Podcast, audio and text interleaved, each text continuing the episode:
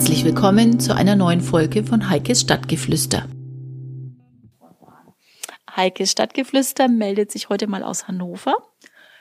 Ich bin zu Gast bei Stefanie Berniesing. Sie ist Rechtsanwältin und kennt sich super gut aus zum Thema ja, Social Media und die Fallstricke, die uns da jeden Tag ereilen. Hallo Stefanie Berniesing. Hallo, schönen guten Tag. Ich habe einen Facebook-Freund, was mir zurzeit immer auffällt, der ärgert sich fürchterlich drüber, dass er ständig Einladungen bekommt zu Geburtstags-Apps. Und er ist da sehr konsequent und sagt es auch öffentlich dann über Facebook, dass er diese Freunde sofort entfreundet. Ist es gut, was er da macht oder wie ist da der Ratschlag dazu?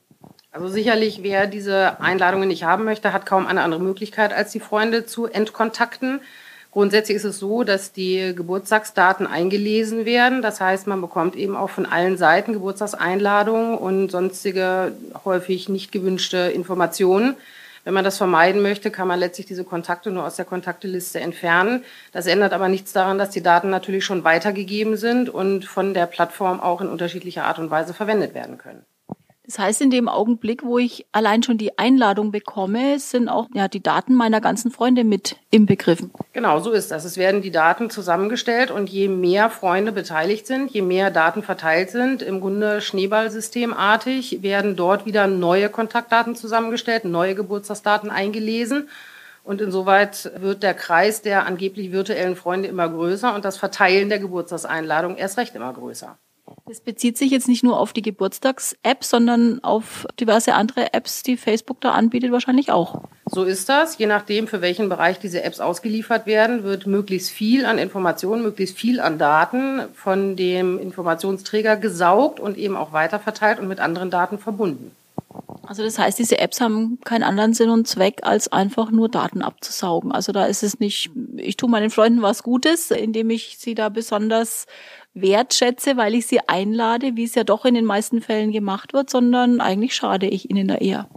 Also sicherlich ist es so, dass Facebook das unter dem offiziellen Gesichtspunkt anbietet, eine schnellere Verknüpfung zu erreichen, Geburtstage nicht zu vergessen, anderen zu ermöglichen, Freunde einzuladen, die darüber wieder die Daten bekommen haben. Aber streng betrachtet ist es sicherlich so, je mehr Daten man ausliefert, umso mehr Möglichkeiten gibt man Facebook mit diesen Daten zu arbeiten. Und die unterschiedlichen Apps von Facebook greifen ineinander. Die Daten landen alle auf ausländischen Servern. Die werden also hier nicht nach deutschem Datenschutzrecht abgewickelt, sodass man überhaupt keinen Überblick haben kann, was mit diesen Daten passiert und wer welche Daten wofür nutzen kann. Also für einen selber ist es schon ein Risiko, datenschutzrechtlich. Und natürlich ist es ein Risiko für die Daten, die man weitergibt von Freunden. Und in Kombination damit werden eben auch weitere Daten verwendet, ohne dass die Freunde das wissen ist es jetzt ziemlich offen bei Facebook. Wie sieht es da mit anderen sozialen Netzwerken aus? Sind die genauso gefährlich? Haben die ähnliche Funktionen, wo man gut aufpassen muss? Also es ist sicherlich so, dass Facebook schon eine Ausnahme ist, weil einfach unterschiedliche Datenwege ineinandergreifen und weil auch die Datenschutzerklärung von Facebook letztlich so gut wie alles ermöglicht. Man hat wenig Chancen, dort Daten löschen zu lassen und selbst wenn man einen Account löscht, wird es sicherlich so sein, dass die Daten damit nicht verschwinden. Bei anderen Plattformen ist es so, dass die Datenschutzerklärungen häufig etwas enger gestrickt sind, man also besser entscheiden kann, was mit den Daten passiert. Wenn man dort aber einzelne Apps verwendet oder Module verwendet auf der Plattform selbst, sollte man schon genau nachgucken, was mit den Daten passiert. Es wird häufig im Kleingedruckten auch da darauf hingewiesen, dass diese Daten auch für andere Zwecke verwendet werden dürfen, sei es Werbung, sei es das Zuschicken nicht gewünschter Apps. Auch da muss man aufpassen. Jetzt sehe ich immer öfter, dass ich die Möglichkeit habe, auf diversen Seiten, mitunter auch auf Blogs oder ähm, auf geschlossenen Bereichen, für die ich mich anmelden muss, dass ich mich da über meinen Facebook-Account oder über meinen Twitter-Account anmelden kann. Wie sieht's mit solchen Funktionen aus?